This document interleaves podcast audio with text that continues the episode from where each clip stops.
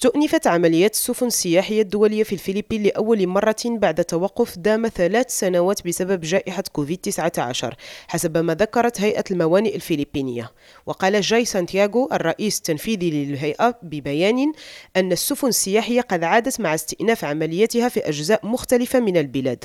وأشار إلى أن المواقع السياحية في المحافظات الثلاث الأكثر شهرة في البلاد تعد من بين الوجهات الأولى لسفن الرحلات البحرية. مشيرا إلى أن هذه السفن تضم أكثر من 1400 راكب على متنها.